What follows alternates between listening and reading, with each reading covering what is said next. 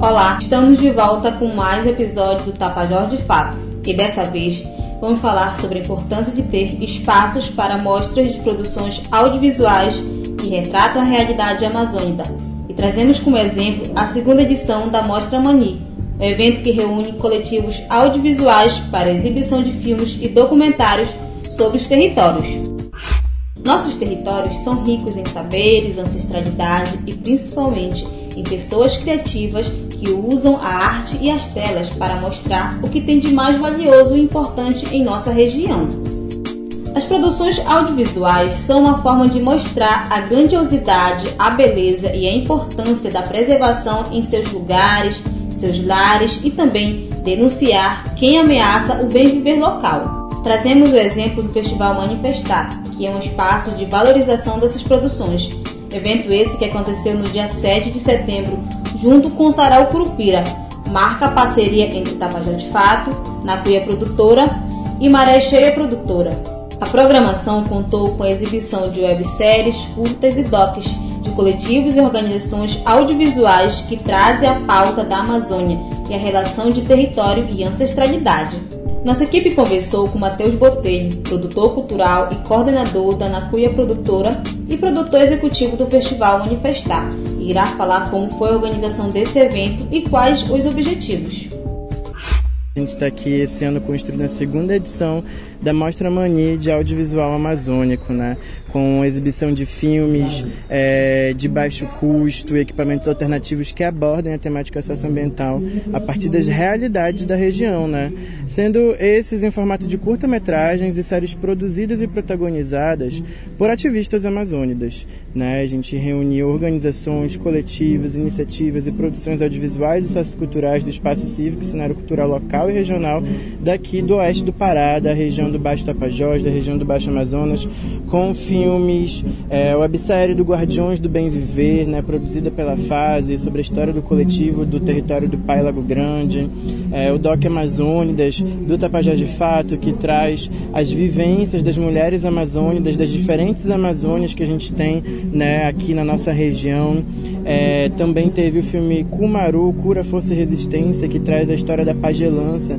do pajé Naldinho Kumaruara e toda a sua família, toda a história né, de resistência, luta e espiritualidade também, mostrando que o, a resistência ela não é apenas uma prática é, separada né, da nossa espiritualidade, ela está junta, né, não tem como a gente cuidar da Amazônia, da floresta em pé se a gente não cuidar da gente, da nossa própria espiritualidade.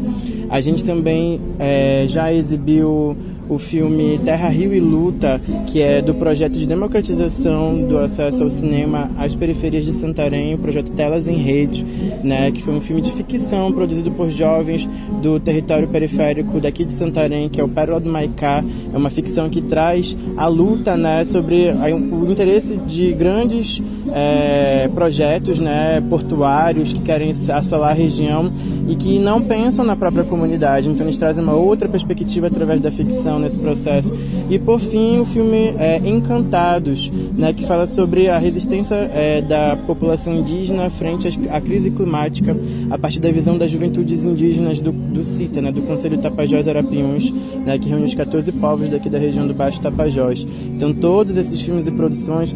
foram reunidos né, a partir de uma curadoria coletiva feita de base, né, de conversa, de diálogo com cada uma das organizações. Né. Essa segunda edição da Mostra Manito a gente buscou trazer novas organizações, fazer novas conexões com é, organizações e coletivos, principalmente de juventude, mas das diferentes pautas que a gente aborda, né, porque o objetivo do manifestar como um todo é esse, é falar de cultura, de democracia e de justiça climática. E a Mostra Mania ela vem nessa mesma perspectiva, trazendo por meio do audiovisual diferentes narrativas para que as pessoas possam visualizar, principalmente numa praça pública, né, como a Praça do Mirante, uma praça tão importante, emblemática e que traz também é, um contato diferente com o público. Né? Então o audiovisual ele vem como essa ferramenta para transformar essas visões, poder conectar cada vez mais é, juventudes, principalmente, mas toda a população, né, que ainda não está engajada com a pauta socioambiental, para que possa vir a se engajar, né, e também assinar aí a nossa campanha né, do Movimento Amazônia de Pé, coleta de assinaturas e tudo mais, porque uma coisa está interligada com a outra, né? O audiovisual ele é reflexo da nossa realidade, como é que a gente mostra ela e que é importante a gente ter diferentes vivências, diferentes protagonismos, né, é, na tela aqui hoje no nosso, é, na nossa segunda mostra Mani de Audiovisual Amazônico. Também conversamos com Ricardo Aires, integrante do coletivo de jovens Guardiões do Bem Viver do Lago Grande, que exibiu a websérie Educação Popular e Juventude na Amazônia, produzida em seu território, enfatizando suas lutas em defesa da Amazônia.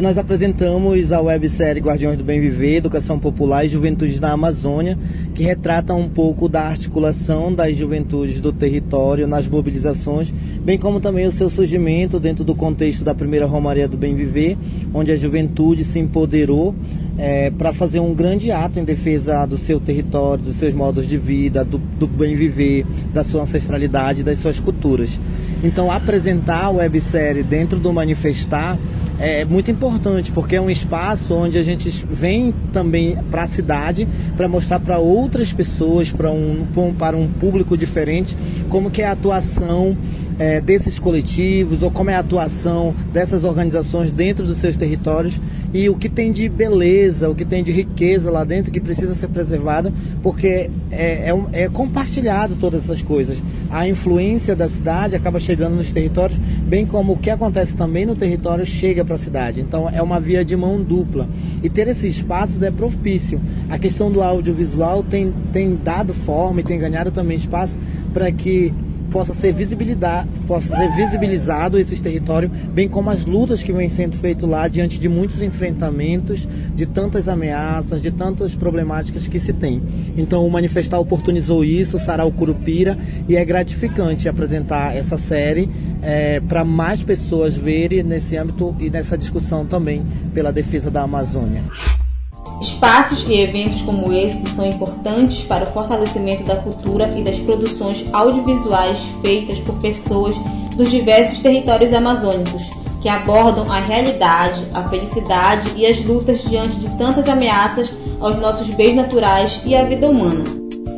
E com a reflexão de que somos a última geração que pode salvar a Amazônia, que a juventude consiga se manifestar sempre com a arte na luta em defesa de seus territórios que os olhares se sensibilizem quanto ao apoio necessário para que possamos garantir a preservação da Amazônia.